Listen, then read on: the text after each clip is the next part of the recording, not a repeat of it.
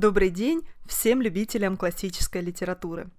И снова вы слушаете канал Книга Сноб. Сегодня я расскажу вам об очень ярких, вкусных произведениях нашего непревзойденного Льва Николаевича Толстого, на чтение которых у вас не уйдет слишком много времени – а значит, э, отговорка «у меня не хватает времени на чтение» в этом случае не сработает. Когда я осторожно только подступалась к литературному наследию Льва Николаевича, у меня тоже в голове прочно сидел стереотип.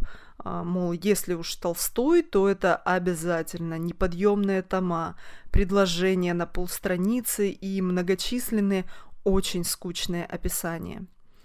Его малая проза напрочь разрушила этот стереотип – и даже восхищаясь его полноценным романом «Воскресенье», о котором я на этом канале рассказывала раньше, я признала, что малые его рассказы и повести ничуть не хуже. Они также вызывают сильные эмоции, поднимают в голове вот целые ураганы мыслей и чувств и дарят настоящее удовольствие от смакования красивого литературного русского языка. Поэтому для тех, кто также хочет подобраться к литературе Толстого, э, за большие романы браться пока не хочет, а из малой прозы не знает, что выбрать для начала, я и расскажу сейчас о четырех небольших произведениях. Повесть «Поликушка». Ее прочтение займет у вас от силы полтора часа – она не пестрит всяческими толстовскими мудростями, поучениями. Это просто крепостная жизнь в чистом виде. Вернее, в самом страшном ее виде. И от обыденности описываемых событий становится вот реально не по себе, аж до какой-то ну, бессильной злобы и отчаяния. У Толстого проза о крепостных страшна не демонизацией помещиков, э, смакованием жестоких выходок и издевательств одних людей над другими, вот совсем нет. Уже не в первый раз э, в его произведениях я вижу словно безропотное описание бытовых условий жизни крепостных селян, но до дрожи жуткие и глубокие свидетельства того, как такое положение вещей изменило внутреннее ощущение этих людей, повлияло на их отношение к себе, своим детям и господствующим хозяевам. В этом Толстой действительно силен. О чем же эта повесть «Поликушка»? Она о простом рабочем мужике Поликее, который с семьей, э, женой и тремя детьми э, был из дворовых – это значит, что относился ко двору Покровскому, одной барыне, а, имел не самую лучшую репутацию среди людей, но отчаянно хотел исправиться и доказать, что на него можно положиться и что он хороший человек. В прежние времена он, случалось, не мог устоять перед алкогольным соблазном, а, да и бывало прибирал к рукам все, что плохо лежит.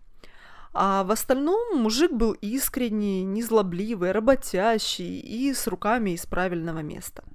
И вот э, в один день, удачно избежав необходимости отправиться в царскую армию, благодаря протекторату той самой барыни-хозяйки, а на минуточку срок службы в армии в те времена составлял 25 лет – по лягушке выпадает шанс наконец-то доказать и самой этой барыне, и всем соседям, и жене Акулине, что человек он неплохой, и что он может измениться и совладать перед соблазнами, что душа его чиста и честна, и что на него можно положиться. Его сама барыня просит привезти из другого поселения целых полторы тысячи рублей космическая сумма для того времени, особенно для тех, чья жизнь оценивалась порой рублей в 25. И ничего хорошего из этой поездки не выходит, скажу я вам наперед. Понимая, что многие презрительно фыркнут и скажут, ну ограбили мужика по дороге и долг на него повесили, ну и что такого-то? Сразу скажу, а вот и нет, все гораздо хуже. Но повесть, э, тем не менее, стоит прочтения однозначно. Она актуальна и по сей день, потому что одна из главных э, тем этой повести – это пресловутые деньги. Да, денежный вопрос и сейчас часто ломает э, все самое лучшее, что есть в людях. Но в те смутные крепостные времена деньги были еще единственным способом защиты и спасения человека – за те же деньги можно было выкупить молодых парней, которых призывали к службе в царскую армию на четверть века. А в совсем уже дремучие и лохматые времена деньги использовались еще и как плата за преступление. Ну, такое себе возмещение, к примеру. Убил чьего-то раба – заплати. Избил чью-то жену – готовься раскошелиться. Поэтому неудивительно, что вследствие таких норм закона со временем у простых людей деньги стали ассоциироваться с чем-то преступным и даже зловещим. И вот тему как раз-таки дьявольских денег и цепляет в этой своей повести Толстой – Дьявольскими тогда было принято наз- называть деньги, полученные благодаря какому-то невероятному стечению обстоятельств. Или, как любим мы говорить сейчас, потому что оказался в нужное время в нужном месте. А, автор подкидывает тему для размышления, что стоит делать с деньгами, которые вот так вот неожиданно свалились на голову. Если говорить от себя, то я видела много подтверждений того, что ничего хорошего неожиданные деньги никогда не приносят. В таких случаях вот всегда потеряешь больше, чем найдешь. Но, как и во всем на свете, в этом вопросе, опять же, каждый выбор делает сам. А вот э, в чем еще раз заставила эта повесть меня убедиться, это в одной верной поговорке «темнее всего перед рассветом». И как жаль, что этого в тот момент не знал Поликушка. Вот правда, за те 40 страниц повести я как-то действительно прикипела душой к нему. Ведь э, людьми э, с чистыми помыслами и желанием стать лучше, ну, все-таки не разбрасываются. Пусть даже если раньше они спотыкались и ошибались. Это не столь отталкивающе, нежели люди с безупречными репутациями э, в мыслях э, и душах, которых один расчет и чернота. Благодаря нетяжеловесным толстовским описаниям в моем воображении вот словно явственно возник вот такой простой русский мужик поликей в растрепанной шапке-ушанке, тулупе, из которого кое-где вылезает начинка, подвязанных сапогах, которые, как любят говорить, есть просят, старых рукавицах, такой, знаете, с добродушной улыбкой и чистыми глазами, всегда готовый просто так, не за награду, прийти на выручку и готовый при необходимости обходиться малым. Мне, конечно, сложно представить себя в тех бытовых условиях, в которых жили крепостные того двора – но почему-то в тех описаниях не ощущается гнетущих эмоций или какого-то налета обреченности. Наоборот, как же хотелось верить, читая об ощущениях Поликея, когда ему хотелось своим поступком явить а, всему двору свою духовную чистоту и достоинство, что у него все-таки это получится – как же больно приложил Толстой об осколке этих желаний, когда все случилось. И когда кажется, что все, больше вот ничего уже страшного, трагичного или худшего уже не может случиться просто больше, автор покажет вам, что вот поистине у ада нет дна. И бесконечно больно и тошно становится от того, что, оказывается, написал он эту повесть со слов одной барыни в последние годы крепостного права. Врагу не пожелаешь. В общем, не самая веселая, но однозначно хорошая и важная повесть. Очень рекомендую. Рассказ «Чем люди живы». Я бы даже сказала, что это не совсем рассказ, а скорее притча – Рассказ, как правило, это просто история, которая повествует о какой-то ситуации из жизни или совсем уж фантастический сюжет. А притча всегда содержит в себе фабулу, а, над которой захочется подумать или даже обсудить с кем-то. Так будет и в работе Толстого «Чем люди живы». Она кажется обычной незатейливой историей о том, как просто опять же, крепостной мужик Семен, отправляясь в поисках денег на единственный в семье тулуп на зиму, возле церкви находит странного мужчину без одежды, который выглядит совсем уж потерянным и беспомощным. У Семена полно своих проблем и горести, и они с женой не могут наскрестить денег на единственный тулуп, чтобы зимой хоть по очереди выходить на улицу – в их избе из съестного лишь несколько кусочков хлеба да квас, и как бы в такой ситуации хоть бы о себе позаботиться. Но Семену становится жаль незнакомого мужчину, который представляется Михаилом. И несмотря ни на что, он отдает ему кое-какую свою одежду и ведет его к себе в дом. И хоть такому гостеприимству мужа не очень рада жена Семена, но все же Михаил остается у них пожить. Он помогает Семену в его работе, пошиву обуви, и в бедной избушке Семена и его жены начинают происходить странные события. Дочитав до конца этот рассказ, я вспомнила один спор из булгаковского «Мастера и Маргариты».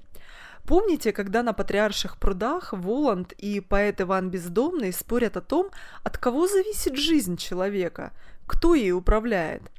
Иван Бездомный напористо уверял, что жизнь человека зависит исключительно от него самого.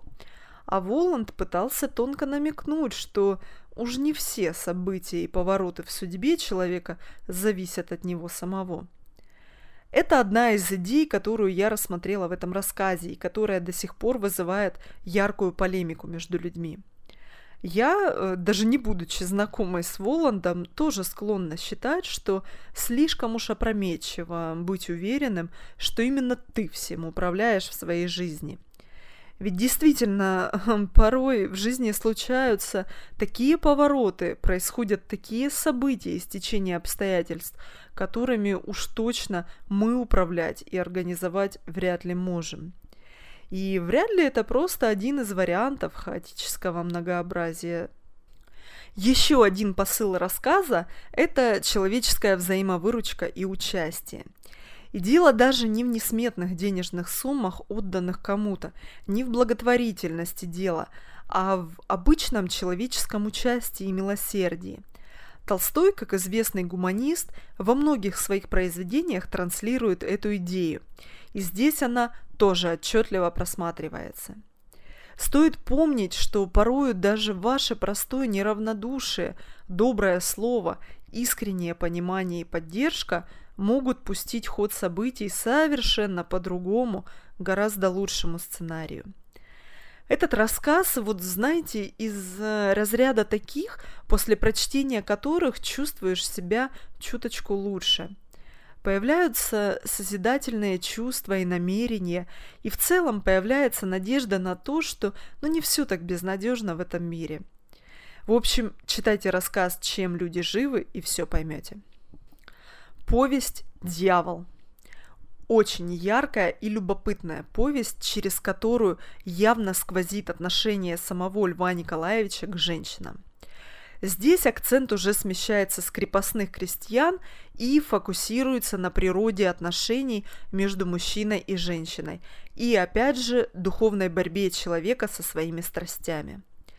Декорации повести таковы – Молодой человек Евгений Иртеньев, образованный дворянин, мыслящий, хорошо воспитанный и по большей части нравственный, а, став помещиком после смерти отца, он с интересом занялся хозяйствованием а, в их имении.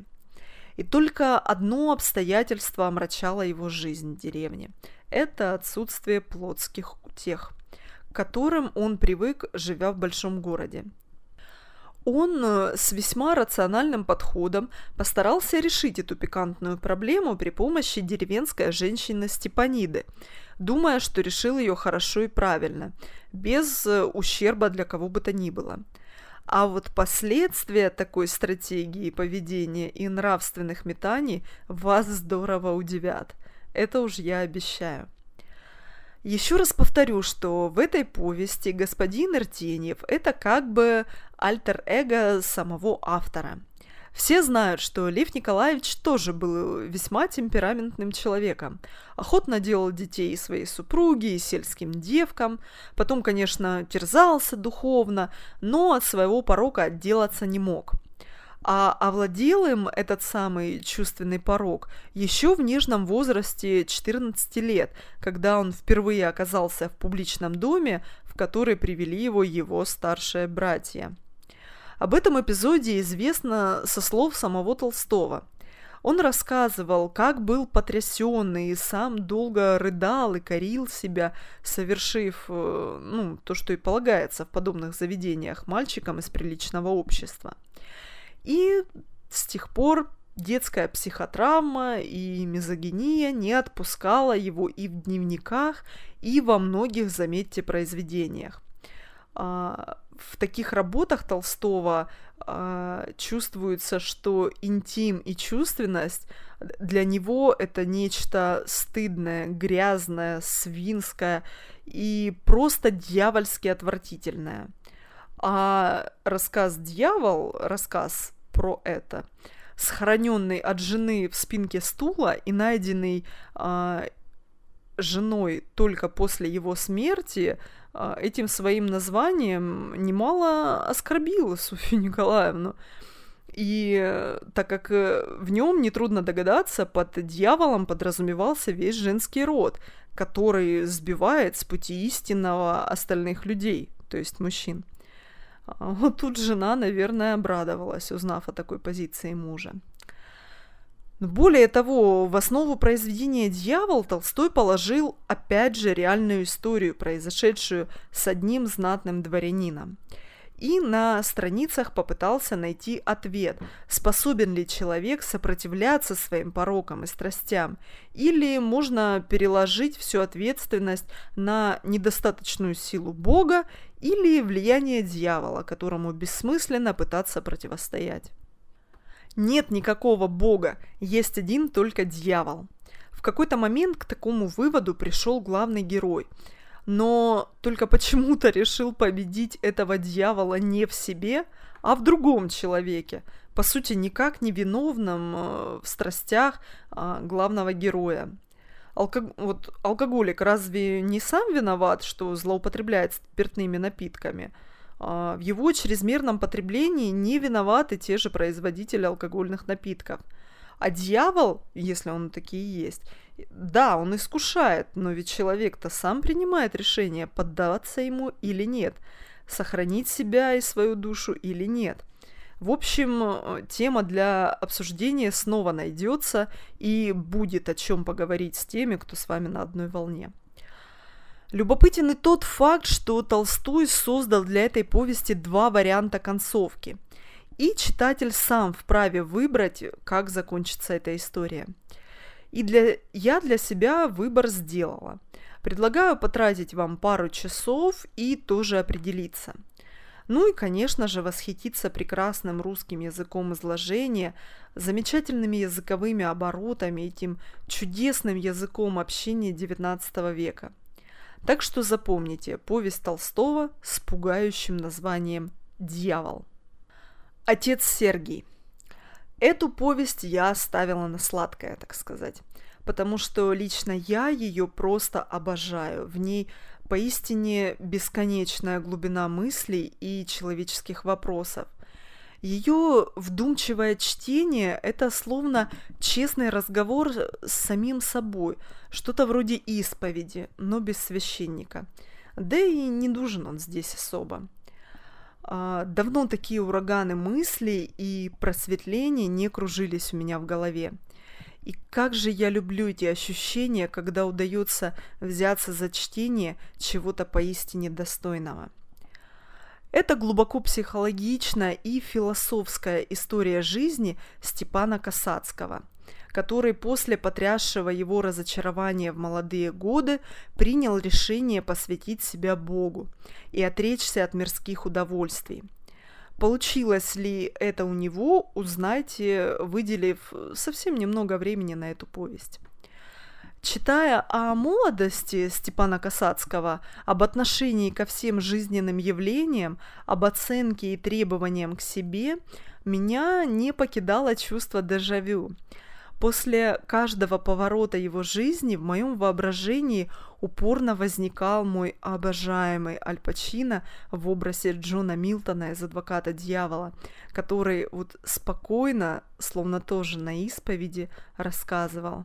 Определенно, тщеславие – мой самый любимый из грехов. Он так фундаментален. Самолюбие – это естественный наркотик. И дело ведь не в том, что ты не любил свою жену – Главное, ты гораздо больше был увлечен кем-то другим, собой. Вот и Степан Касацкий, а далее отец Сергий, очень похож на Кевина Ломакса из «Адвоката дьявола». Только Кевин э, всю свою жизнь прикрывал свою гордыню и тщеславие своим профессиональным долгом адвоката, а отец Сергий всю жизнь совершал действия и поступки не из любви к Богу, не из стремления поступить правильно, а чтобы эффектно и жертвенно смотреться со стороны.